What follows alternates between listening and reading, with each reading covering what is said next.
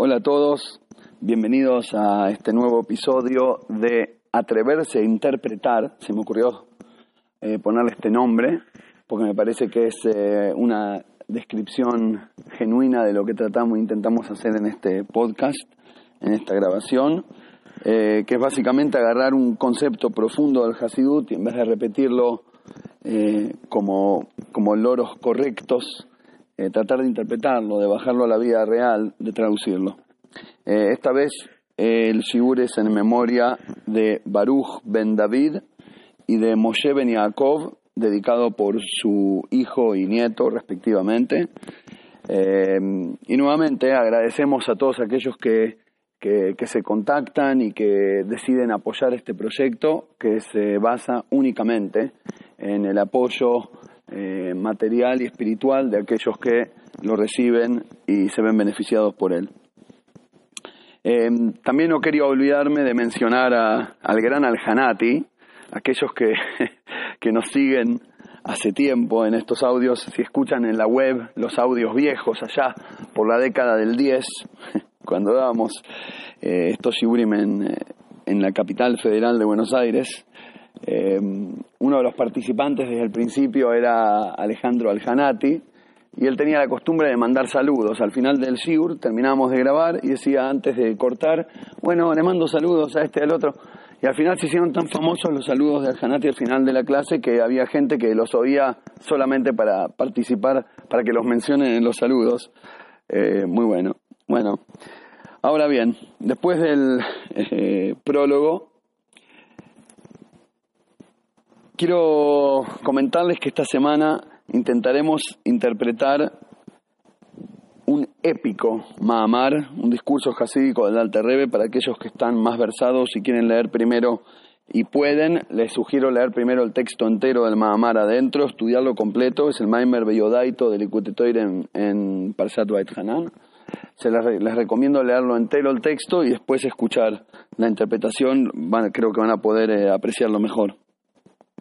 Yo creo que es uno de esos mamarín eh, de conceptos básicos, aquel que, que conoces, es uno de los conceptos fundamentales, digamos, del, del Hasidut, pero con todo eso es muy comúnmente eh, repetido como lorito, y si, nos, y, y, si, y si, no, y si hacemos, eh, ¿cómo se dice? Si hacemos zoom in, si nos metemos adentro podemos ver su profundo alcance y su revolucionaria eh, implicancia, si se puede decir así. La verdad que el concepto es tan extenso que intentar representarlo en, un audio sería como tratar de, agarrar la muralla china con los diez dedos. Pero después de pensarlo mucho, y cuando digo mucho digo tres, cuatro semanas, un mes casi, después de pensarlo y, digerirlo y prepararlo y llegué a la conclusión que sería peor castigar al concepto con el silencio. Así que allá vamos. El Mahamar se basa en un versículo, en un pasuk de la Parashaba Hanan, que dice, Veyadata ayom, y sabrás hoy, le babeja, llevarás esto a tu corazón, que Hashem a Elohim, que Hashem es el Dios, en los cielos arriba, en la tierra abajo, no hay más nada y no hay ninguna otra eh, fuerza, deidad fuera de mí. Punto. Típico pasuk de Dvarim, cuando donde Moshe Rabbeinu le hace acordar al pueblo que no hagan idolatría, acordate, hay solo un Hashem, sabelo. Em, de hecho, está varias veces en la Torá encontramos esta expresión llamativa, ¿no? Y conocerás a y sabrás que Hashem es Dios. Y uno, puede preguntarse, ¿qué es saber que Hashem es Dios? o, conocer algo espiritual, algo divino. No hay conocer, máximo puedes creer, tipo creo en el más allá, aunque no lo veo y no lo tengo confirmado, pero ¿qué significa saber? Y por eso el Maimer va a entrar a explicar la diferencia entre saber y conocer y creer, tener fe. Nos va a demostrar dos, dos approaches, dos formas de acercarse a este podríamos decir casi dos vías paralelas de conexión con Hashem, que salen de dos niveles de nuestra alma, de nuestro ser, y a veces aparentan ser tan paralelos que que podrían eh, percibirse como contradictorios, pero después veremos dónde se encuentran. Ante todo, antes de empezar, dice la Terebe, vamos a definir saber y vamos a definir fe. Pero antes de decirte qué es cada una, quiero dejarte algo claro. Que lo que toda la gente llama fe, lo que la gente llama emuná, no es. Después veremos por qué, por qué se empecina en decirnos lo que no, en vez de hablar directo y decirte lo que te quiere decir. Pero antes de eso, primero vamos a, a, compartir el texto. Dice, aquello que la gente llama fe no es. Es decir, eso que creer que Hashem creó el mundo, que hay una energía original que lo genera todo y es lo que me da la vida a mí, a eso no se le llama fe. En la zona Codes la palabra emuná no tiene nada que ver con ese concepto. Es más, si esta es tu fe, estás creciendo fuera del tarro. ¿Por qué? Porque ¿cómo se llama esto? Da'at. Esto que acabas de describir, que hay una fuerza, una energía original que genera todo y que te sustenta y te sostiene, eso no se llama fe. ¿Ok? Eso se llama Da'at. ¿Qué es Da'at? Wow, es una de las palabras más maravillosas, eh, palabras, conceptos más maravillosos del Hasidut, y por eso es tan difícil definirlo con una traducción, literalmente podría decirse como saber, conocer, pero es mucho más que eso. Tanto es así que la Torah lo usa, eh, utiliza esta expresión para referirse a la primera relación entre Adán y Jabá, relación íntima, y dice, y Adán conoció a Jabá, y dice, Veyadá.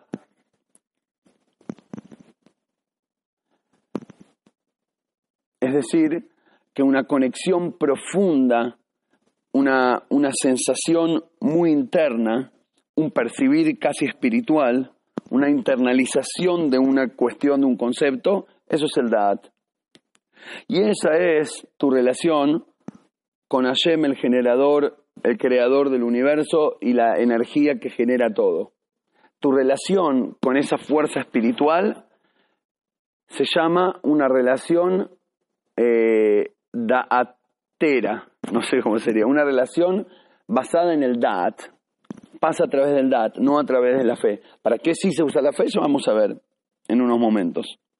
Pero primero vamos a enfocarnos en el DAT.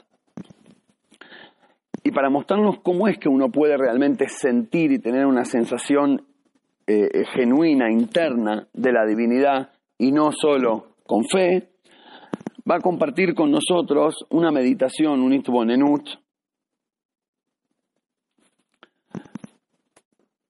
de los más hermosos, eh, de los más básicos y de los más hermosos del Hasidut. Ahora el Maimon nos va a dar la mano y nos va a llevar directamente a los pasos de la meditación del Itbonenut, que nos va a hacer descubrir una sensación interna de la, de la divinidad y no solo una fe lejana. Mucha gente me, varias veces me han escrito eh, que en el Hasidut se habla tanto del Itbonenut, de la meditación, de la meditación, pero nadie dice qué es meditar. Bueno, acá está. Te vas a un lugar eh, con silencio, te concentras, cerrás tus ojos y pensás en este concepto.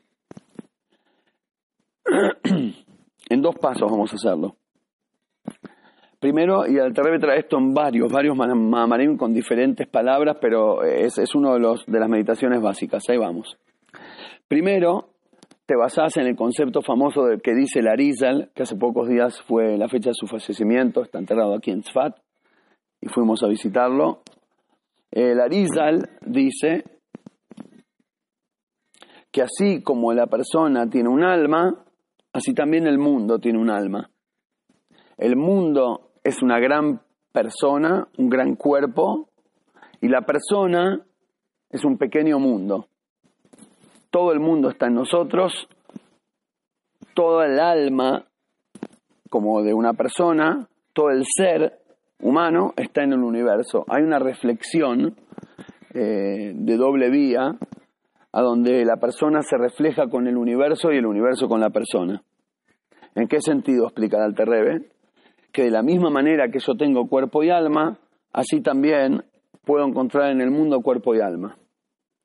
Cuando decimos cuerpo y alma de algo, es el Hasidut haciendo zoom, mirando adentro con la lupa y dividiendo un concepto que en realidad es lo mismo, pero lo divide en dos dimensiones para que podamos imaginarnos de manera gráfica de qué parte de nuestra alma, entre comillas, dicho sea así, viene, viene tal o cual cosa. Pero en realidad somos una unidad formada de dos dimensiones. Por un lado tenemos la parte física, lo que podemos sentir con los, con los, con los cinco sentidos, y por otro lado tenemos adentro esa energía de vida, esa sensación interno de, interna de estar vivo. Es como algo espiritual, ¿no? En la ciencia se lo llama la conciencia del ser humano y la verdad que el debate todavía entre la filosofía y la ciencia con respecto a si existe tal cosa como la conciencia humana per se o si es una, una, una, consecuencia química, unas mezclas químicas que ocurren en el cerebro y bueno, te hace sentir que, que sabes algo. Pero más allá de eso, todos reconocen que hay algo, llamalo conciencia, llamalo eh, alma. Como dijo el rey anterior una vez, todos creen en el alma, solo que a algunos no les gusta llamarle Neyamá, porque si le pones el nombre alma, ya tiene toda una connotación diferente. Deja, algunos le llaman el karma, la suerte, la, vida, pero es lo mismo. Tenemos una sensación espiritual de la vida. Por eso la palabra Neshama, que significa alma en hebreo, si la, le ponemos puntuación diferente, la podemos leer Neshima, que es respiración.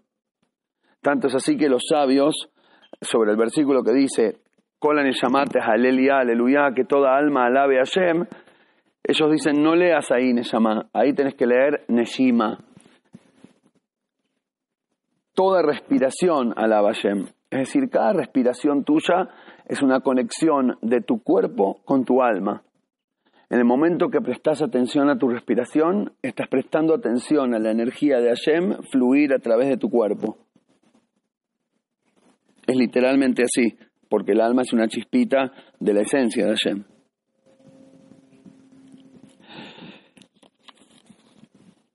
Ahora, eso mismo que sentís con respecto a vos mismo, vamos a pasar un segundo paso de la meditación. Después de que ya llegaste a sentir esa sensación interna de vida, después ahora lo que vas a hacer es, como dijimos antes, proyectar desde el micro al macro y ver este concepto en el universo.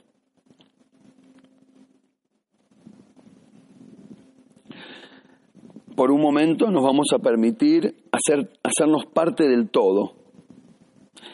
Y cuando sentís esa alma viviente, vas a estar sintiendo el alma de la realidad que nos rodea.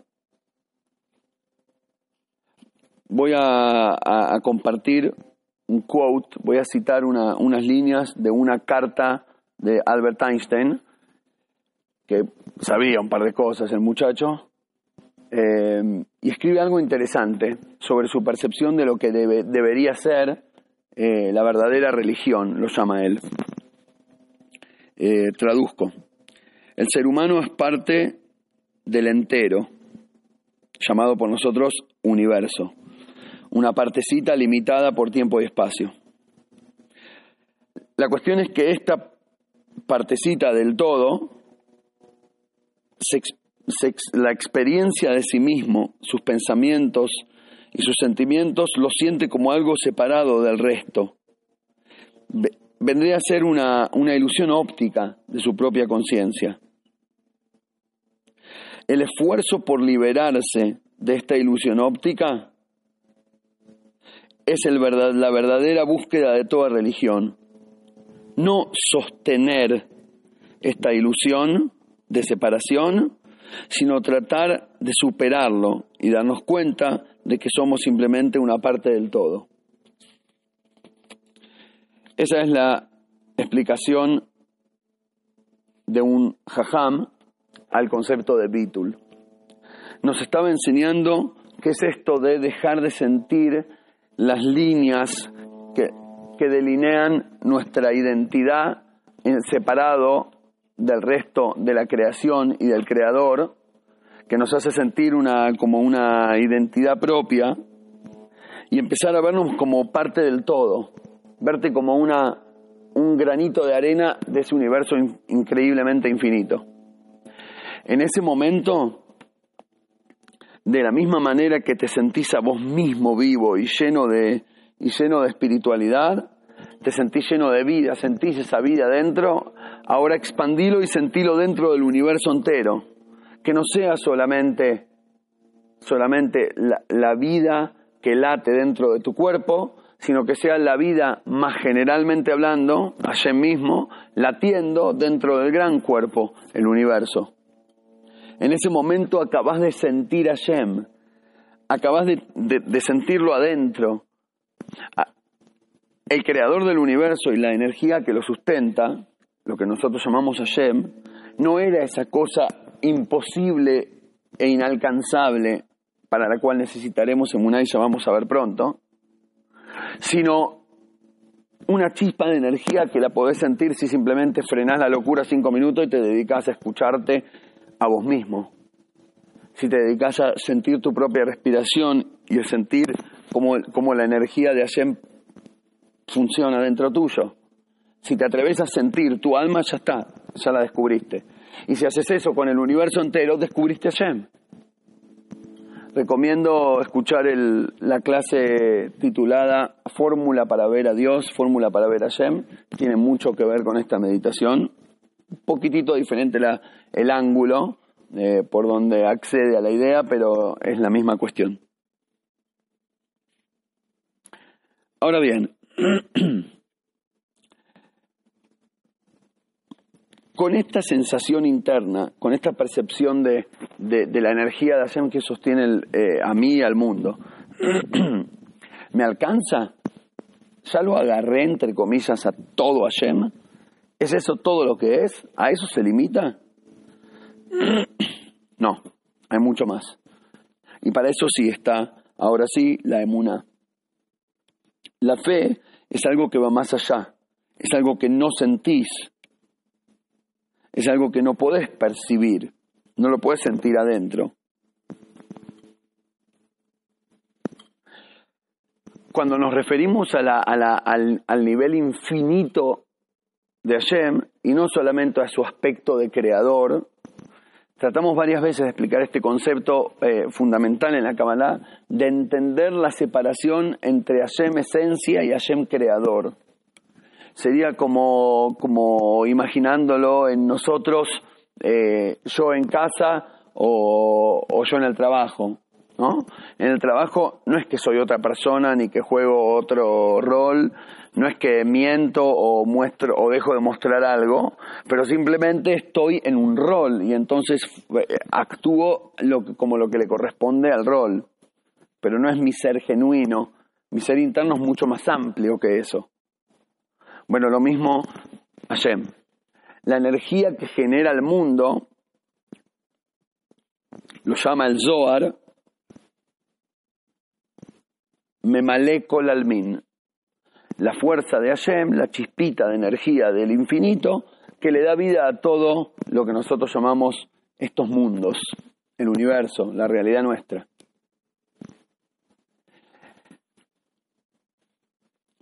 Y para ese nivel alcanza con el Da'at. Ese nivel lo puedes sentir, está accesible. Ahora, cuando hablamos de la infinidad misma, de la esencia de Hashem, no te lo puedes imaginar. Para eso hace falta emuná. Y ya vamos a ver enseguidita cómo funciona la emuná. Pero antes quiero compartir lo primero que quiero extraer del texto, que me parece un concepto revolucionario, fuerte realmente. Eh, lo dije al principio, lo mencioné al principio, por qué el Alterrebe se molesta en decirnos que no es la fe, que no es la emuná, antes de ir a, describirla eh, positivamente, es decir, venir y describir qué es la emuná, ¿por qué se molestó en explicarnos qué es el DAT y que todo lo que la gente llamaba emuná en realidad lo puedes hacer con DAT y no necesitas emuná para eso? Yo creo que nos está dando un hidush, una novedad impresionante. A nivel teológico me parece que es una revolución absoluta. Y a ver si logro interpretarlo. Me siento como un pibito que acaba de terminar su primera clase de piano tratando de tocar la novena sinfonía, a ver si me sale. Si entendemos fe, emuná, como la fe religiosa, lo que la gente llama creer en Dios. Che, ¿vos crees en Dios? Sí, claro. ¿Vos crees en Dios? Nada. Para mí es lo real, lo que veo. No creo en Dios, o sí creo en Dios. Lo que la gente llama creer en Dios, lo llamaríamos la fe religiosa, ¿correcto? El que lo tiene, lo tiene, el que no, no. Y aquel que no la tiene, el que se considera no religioso, aparentemente se quedó sin Hashem, porque como no creo, no lo tengo. De hecho, tengo un amigo que me dice, ah, ustedes los creyentes, qué suerte, cómo la tienen toda, toda armadita, con tranquilidad. Lo que me maravilla de este concepto es que si emuná igual fe religiosa, dat igual tener una relación con Hashem sin necesidad de llegar a la emuná, inclusive sin ser religioso. Inclusive aquel que dice yo no creo en Hashem, está perfecto, puedes tener una relación hermosa con él igual. No depende de tu fe. Podés tener una relación con Hashem antes de llegar a lo que se llama emuná. Con el mismísimo dat, con el conocimiento, con el sentido común sin la fe religiosa puedes tener tu relación con Hashem. Puedes tener toda una cuestión entera en tu vida. Es el dat mismo de la conexión espiritual con tu propia alma lo que te conecta con Hashem. Y esa es una sensación real, aunque espiritual, pero no religiosa. Es decir, sin ni siquiera llegar a la fe, que es lo que de alguna manera define la religión, ya puedes tener una conexión con Hashem. Y de repente, no sé cómo decirlo, las religiones institucionalizadas perdieron el monopolio y la escritura de posesión sobre Hashem, que es la energía generadora del universo. Esa la podés sentir solo. Esta es la gran revolución del Baal Shem Tov y del Hasidut. La verdadera libertad y democratización, podría decirse, del conocimiento espiritual.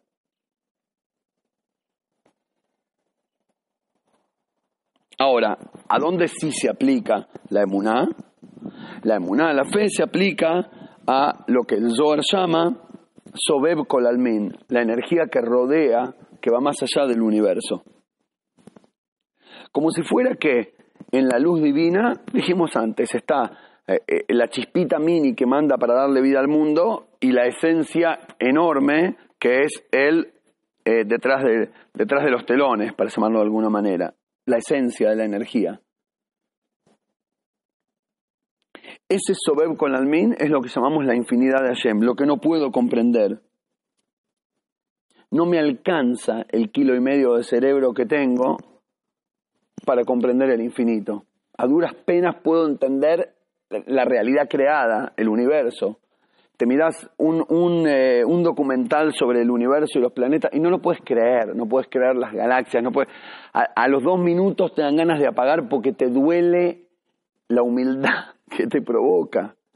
No somos, pero ni una miguita, ni un granito de arena. Cuando te enfrentas frente a, frente a semejante eh, infinidad, lo que te queda es reconocer que no te alcanza. Me acuerdo cuando, cuando era chiquito, puede ser en primer grado, eh, salía de la escuela y mi mamá me daba unos pesos para comprar algo en el kiosco. Hay un kiosco al lado. Y, y antes de que me llegue, me venía a buscar, antes de que llegue, yo iba al kiosquito, me, pero no sabía, era chiquito y aparentemente no sabía eh, contar cuánta plata tengo y después ver los precios y y decir, ah, eso vale tanto, yo tengo tanto. Entonces, ¿qué hacía? Iba con la mano así, me acuerdo, chiquitito, no llegaba ni al estadio, tipo a donde, a donde empezaba la primera fila de golosina, ¿viste? No me llegaba ni, ni, ni, ni, ni llegaba a ver todo. Y le, le, elevo la mano así con las moneditas y digo, hola, eh, ¿para qué me alcanza? Y a veces siento que la línea de la frontera entre el Dat y la emuná, entre el conocer interno y la fe en el, en, en el más allá, llamémoslo, la línea esa es el reconocimiento humilde de que por ahí no me alcanza para tanto. No es que vengo con tanto y compro lo que quiero, dame todo el kiosco. No, tengo estas moneditas, no me ¿qué va a hacer? No me alcanza. Por eso dice el Rambam que cuando uno medita en la, gran, en la, en la grandeza del universo que Hashem creó, enseguida le agarra temor a Hashem. Pero temor no como tengo miedo que me va a pegar. Te agarra como una, esta sensación de, de, enormidad, no sé, de, de wow, y, de no soy nada, soy un granito de arena. Esto es la emuná. La emuná es cuando te das cuenta que hasta acá llegué y ahora salto y vuelo dejo a la Neyama conectarse, porque con, con, el kilo y medio de cerebro no me llega, no me alcanza. Y hace falta todo el kilo y medio de cerebro para darse cuenta que no te alcanza. Justo leía el otro día un estudio eh, científico interesante que decía que hay una relación inversa entre, entre la capacidad de lograr y, y la declaración, de la, autoestima, es decir, que la gente que cuanto más capaz de hacer las cosas bien sos, menos crees en tu capacidad y te dudas y te pones en tela de duda, y aquellos que están totalmente seguros de sí mismos son gente que lo más probable es que no pueden llevar a cabo la gestión de manera completa. Es un estudio psicológico, se ha hecho, han hecho, por ejemplo, pruebas a un montón de gente y tenían todo tipo de preguntas, de cultura, de matemática, no sé qué, y al final, eh, decime cómo te parece que te fue en la prueba. Y, y todos los que dijeron que le fue re bien eran los que les costó contestar correctamente. Y los que sabían perfecto en detalle la respuesta a todas las preguntas, al final decían, no estoy seguro si me fue bien o mal. Y una de las teorías eh, psicológicas de la razón de esto es, maravilloso me pareció la teoría, que el que tiene un mayor IQ, el que tiene un mayor coeficiente intelectual, tiene más capacidad para pensar y darse cuenta que quizás no sabe. Pero el que, el que, el que no sabe es porque tiene un IQ menor, entonces si no es inteligente para saber el concepto X determinado, tampoco es tan inteligente, lo suficientemente inteligente para darse cuenta que no es tan inteligente como para entender el concepto. Es maravilloso la, la teoría. ¿Por qué lo digo? porque sí hay que usar el cerebro y sí hay que tener DAT. La idea entonces sería que avances con el DAT, con el conocimiento, con la sensación interna, con darte cuenta que Hashem es el más acá, no el más allá nada más. Que avances con el DAT, pero después de que llegaste a desarrollar esta conexión interna, eh, seguir reconociendo seguir con la humildad del reconocimiento de la propia limitación, dando lugar para aquello para lo que mi kilo y medio de cerebro no llega a comprender. Hasta aquí vamos a dejar eh, acá, porque ya se está estirando la primera parte del, audio. Vamos a grabar eh, próximamente la segunda parte. Hasta acá es el concepto original del Maimer. ¿Ok? Después Sí, ah, el, primer capítulo, primeros dos capítulos. Y después sigue de una manera mucho más profunda. Ahí es cuando verdaderamente despega el concepto y cuando genera un quiebre maravilloso. Pero eso lo vamos a dejar para la próxima clase, que sería la parte 2 de este Mahamar. Gracias por escuchar. Eh, sé que el tema es un poco complejo y filosófico, pero la verdad eh, creo que vale la pena y recomiendo quizás eh, leer el texto original y escuchar varias veces el audio, eh, porque realmente vale la pena si lo entendemos. La próxima mitad es realmente eh, mind blowing, te huele la tapa de los sesos. y ahí viene. Bueno, nos vemos, nos escuchamos la vez que viene. Saludos a todos. Hola a todos, aquí estamos nuevamente, ahora grabando la segunda parte del Mahamar Belladata saber versus creer. Esta es la parte 2. Eh, esta vez quiero agradecerle, quiero dar un agradecimiento especial a alguien que, que, apoya este proyecto y no nada más de manera de muchas maneras, eh, no solo de manera monetaria, sino de manera técnica. Eh, fue el que nos levantó la página web. La verdad que es simplemente uno de los oyentes de, de los participantes del grupo de estudio eh, que simplemente dijo quiero ayudar a que esto llegue a más gente y bueno, Baruch Hashem hicimos la página web, el canal de Spotify, me ayuda con toda la parte técnica, Eliezer Gurevich eh, de Córdoba, que me pidió que le mande saludos a toda la Keilah del Valle. Eh, ah, no me acuerdo si me dijo que diga el nombre o no, pero la verdad que se lo merece, así que si no le gusta, se la banca porque viene de parte mía. Shkoyach, gracias, eh, gracias por, por esta mano importante. Habíamos dicho en la primera parte del, del Maimer, del concepto, habíamos separado entre Dat y Emuná. Hay dos rutas paralelas de conexión. Una es mi sensación interna, una soy yo, eh, y la otra es Emuná. Creo en el más allá. Reconozco la limitación de mi ser y me permito conectarme desde otro lugar que no es el conocimiento. Ahí sí viene la fe y dijo como que de alguna manera, eh, parecía como que de alguna manera son dos caminos. Está el tipo que elige, eh, el que dijimos, el que antes elegía no tener Dios porque no cree, y dijimos que según Hasidut puedes tener Hashem y una conexión con Hashem maravillosa antes del nivel de la emuná, con solo tener Dat. Y está el que se conecta de manera emuná, fe, le gusta volar, eh, le gusta creer en el más allá, y está el tipo más realista, lo que yo siento, si me conecto con la energía de acción que crea el mundo, es decir, esa sensación de vida que tengo adentro, esa la puedo sentir, hasta ahí llegamos, pero más no. Y el otro dice, no, la, fe, la creencia, conectadísimo, vive conectado con el más allá y es como que vive caminando arriba una nube. Son dos estilos, hasta acá. Acá el concepto realmente pega un giro de 180 grados y acá es donde nos hace pegar el salto.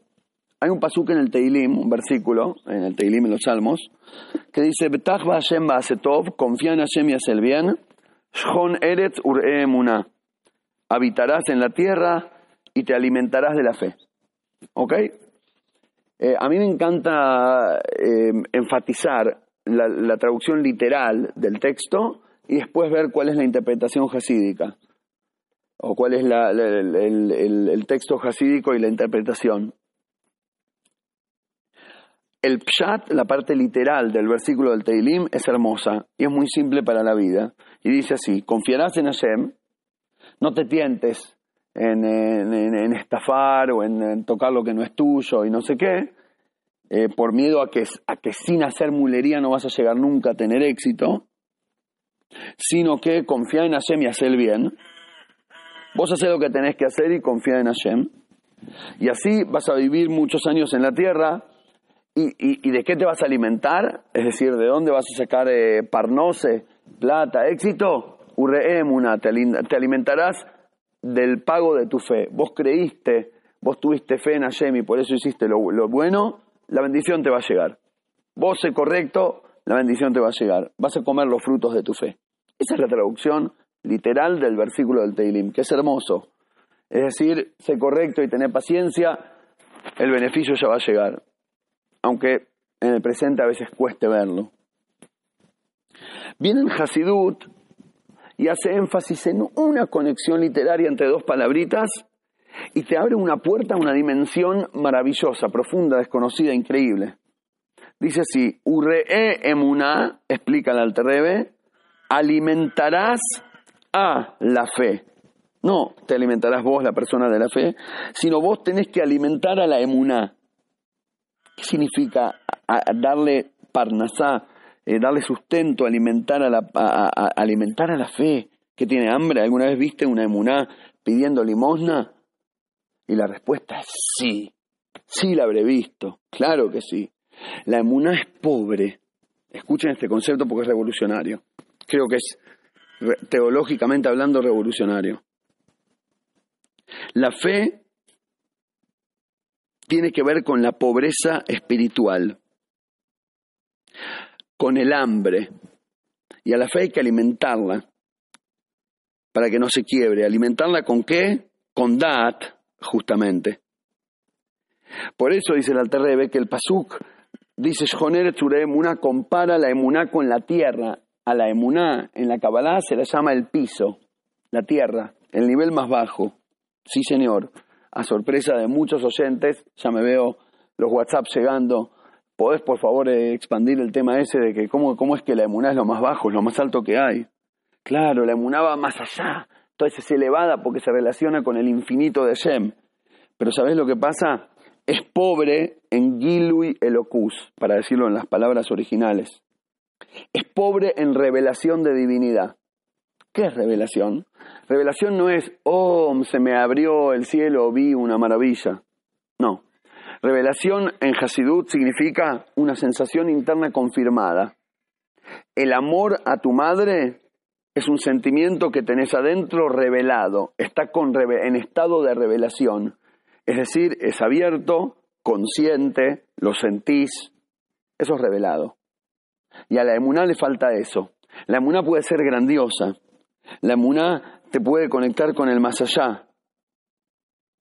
Pero la verdad es que por más emuná que tengas, en el más acá seguís siendo pobre. Porque en tu convicción, si yo chequeo adentro de tu cerebro, todavía no estás convencido de la idea. Si chequeo en tu corazón, no estás conectado emocionalmente. Solo crees en eso porque es en lo que creo, es fe. Hermoso, escoges por, por creer, pero vos no estás en ese partido. El partido de la fe está ocurriendo alrededor tuyo. Por eso dice que la fe se relaciona con el nivel de Sobev, con el Almin. El nivel de Hashem que se llama lo que rodea el universo. Es aquello que te rodea, hasta más allá, te queda grande. Es para lo que no te alcanza. Entonces está buenísimo que seas más que tu propia limitación y puedas creer en el más allá que no depende de lo que vos entiendas o sientas. Es más alto, pero no es vos. Sos como un nene chiquito disfrazado de papá. Se ponen el saco del papá y les queda así como un espantapájaro y caminan por la casa con los zapatos grandotes del papá. Yo soy papi. Sí, te estás vistiendo de grandote, pero no sos grandote, por dentro sos chiquito. La emuná de Eretz. Si lo único que tenés es fe, creo en el más allá, entonces tenés más allá, no tenés más acá. Si te hago una radiografía de la sensación interna de tu acá, no tenés ninguna relación con Hashem. Eso es la pobreza. Eso es el nivel más bajo. Y cuando digo pobreza, voy a entrar en un concepto impresionante que se basa en un dicho de los Jajamim, en un Mahamar Hazal, pero si hacemos énfasis, si hacemos clic en una de las palabras, descubrimos, descubrimos escondido el concepto que estamos diciendo. Dicen los Jajamim, en ani el abedat, en ashir el abedat. No hay pobre sino en sabiduría, en conocimiento, y no hay rico sino en sabiduría, conocimiento. Es decir, la riqueza y la pobreza no pasan por la cantidad de plata que tenés, sino por el conocimiento, por la sabiduría que tenés adentro.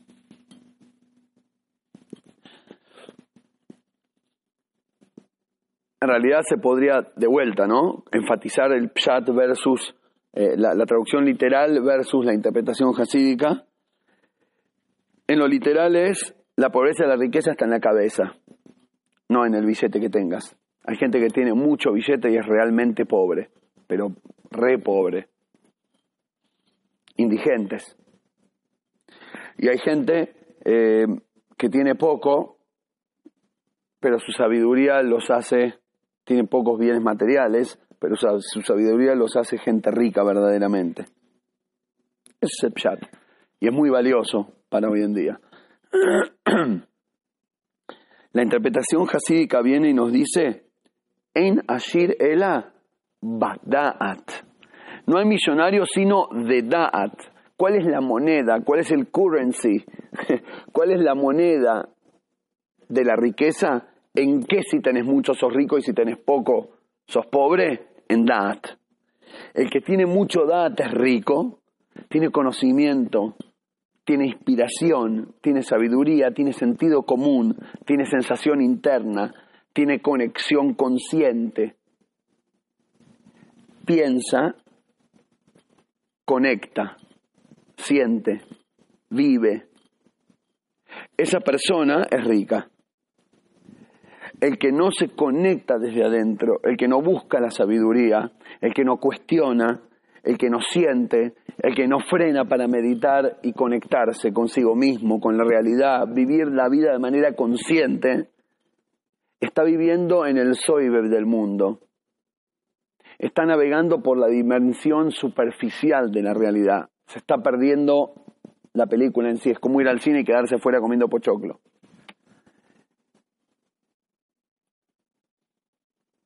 Eso es pobreza.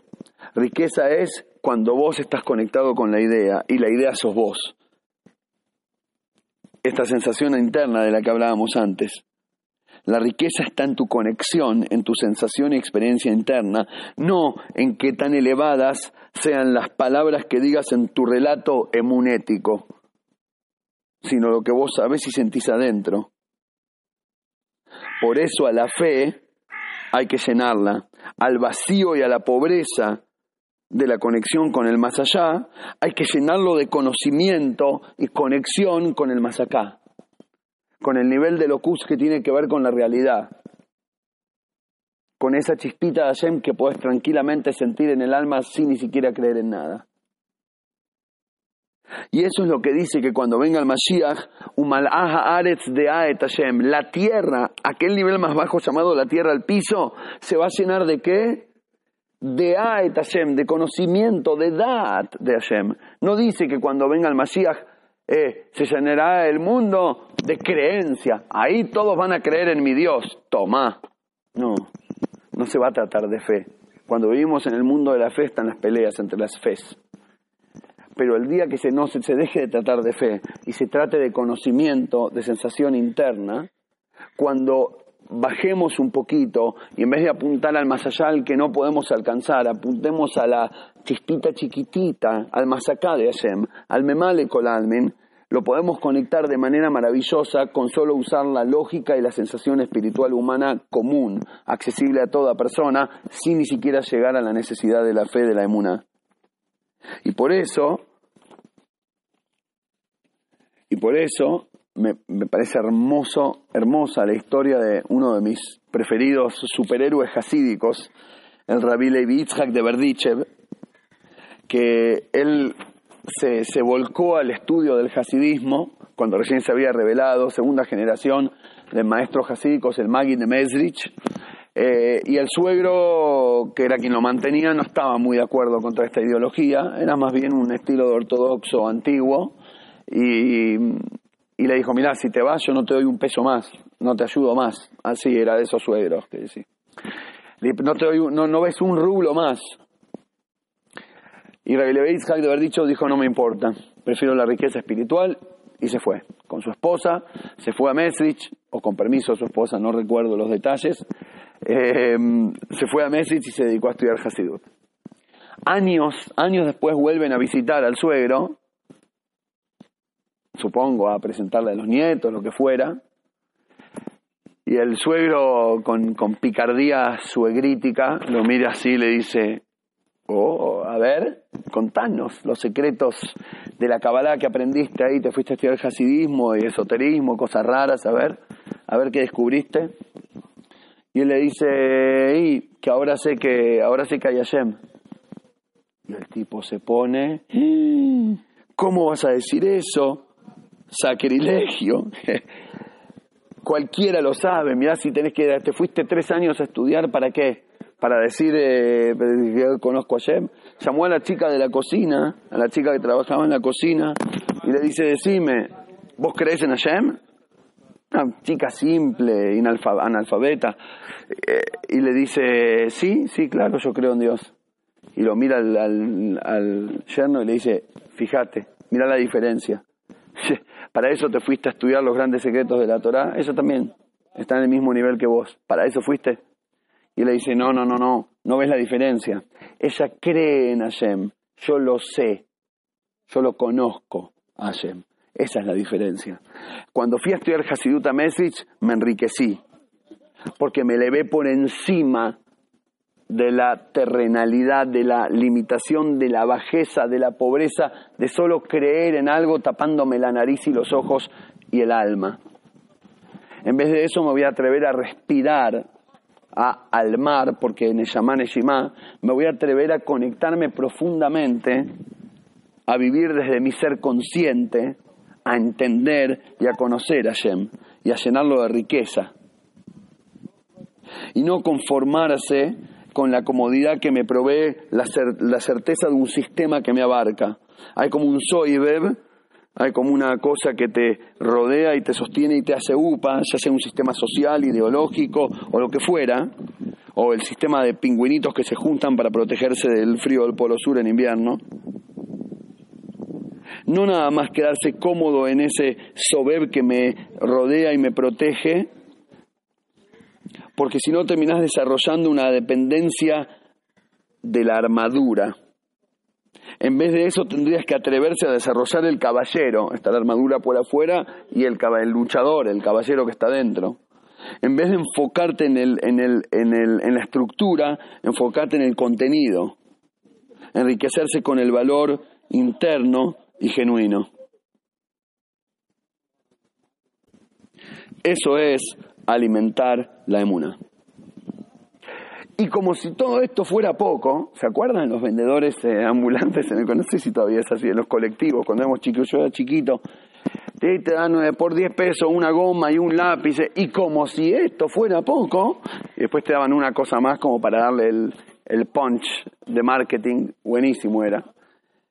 Y acá el Maime nos hace algo así, como si fuera de todo esto fuera poco, ahora pega un salto increíble. Y dice, ok, perfecto, ahora ¿cómo se logra esto? ¿no? La pregunta del millón. ¿Cómo se logra hacer que el DAT conquiste la zona, la dimensión de la fe? Que el DAT se vaya expandiendo y creciendo hasta tal punto que tu fe se vea conquistada por tu DAT. Que donde antes había fe ciega, ahora hay conocimiento. A donde antes había fe ciega, ahora hay sabiduría, internalización, sensación profunda, ahora hay convicción. ¿Cómo se hace? ¿Quién adivina? Aquel que estudió un par de mamarim sabe que la respuesta siempre es con Torah y mitzvot. Estudiando Torah y haciendo mitzvot. Y a los ojos del lector simple, le da la impresión como que el rebe, uh, estaba buenísimo, re filosófico, se fue para arriba, todo y después te trae de vuelta, bueno, pero no te olvides de ser religiosito. Tenés que cumplir con lo que dice en la ley judía y tenés que estudiar mucha Torah. Como si fuera una, una viste, te, te, muestran todo el cosa y al final asociate a mi club, no sé, viste, como... Y para nada, es todo lo contrario. Lo que acaba de hacer es una revolución que duele intentar decirla de lo profunda y maravillosa que es. Te hace llorar querer expresarla. Por favor, escúcheme. Lo que está diciendo es que la Torah y las mitzvot, la vida de acuerdo a, la ley judía, lo que la gente llama religioso, que no lo es, ya lo vimos, no es el resultado de la fe. No es que como creo en Hashem, hago lo que me dijo. No, esa no era la ecuación correcta. La ecuación correcta es lo siguiente, la Torah y las mitzvot que hago, la Torah que estudio, las mitzvot que hago, no son el resultado de la fe, son el proceso mediante el cual la conquisto a esa fe. La Torah y las mitzvot son la antife. La, la vida como judío, desde esta perspectiva, es una serie de ejercicios para lograr conectarme en conocimiento y en experiencia de vida con aquello que hasta ahora usaba para eso solo la fe. En vez de tener fe ciega y limitada, deberías en vez de conquistar esa fe con el conocimiento. ¿Y cuál es el ejercicio a través del cual mi conocimiento conquista la dimensión, la zona de la fe? La práctica de las mitzvot y el estudio de la Torah. Porque de esa manera tomo conciencia de este ejercicio espiritual. Me pongo los tefilín, rezo, digo el Shema Israel, porque quiero descubrir una dimensión que me convenza, porque quiero conectarme yo con la idea, porque quiero que no me rodee más, sino que esté dentro de mí, que no sea la fe ciega en aquello que no entiendo, sino una convicción interna y más realista de aquello que veo y así me permite, me da el maravilloso regalo de poder sentir. En otras palabras, no cumplo por ser un religioso creyente, sino para dejar de serlo. Me parece un concepto explosivo. Eh, invito a todos a analizarlo, a volver a escuchar el audio, a pensarlo, a digerirlo y después quizás me encantaría abrir un debate abierto eh, o que me pregunten por WhatsApp y seguirlo, pero me parece que el Maimer, con sus dos conceptos centrales de que ni siquiera necesitas la fe religiosa para tener relación con Hashem y Dios no le pertenece a la religión, sino al alma de la persona, y el segundo concepto de que la Torah y las mitzvot son el camino mediante el cual te haces más consciente y más conocedor y no solo creyente ciego, me parecen dos conceptos maravillosos para masticar, digerir y llevar a la práctica. Eh, me parece que esta idea por ahí filosófica, teológica, pero aplicada a la realidad, se ve tan diferente las actitudes y la forma de vivir de un tipo que vive con fe ciega y vacía y pobre, pero con el más allá elevado, a aquel que logró internalizarlo y conectarse con aquello para lo que sí le alcanza, y vivir desde un lugar mucho más consciente y con mucho más sentido común. Las diferencias en la realidad están muy marcadas. Espero con ansias todos vuestros comentarios eh, y bueno, nos escuchamos en el próximo episodio.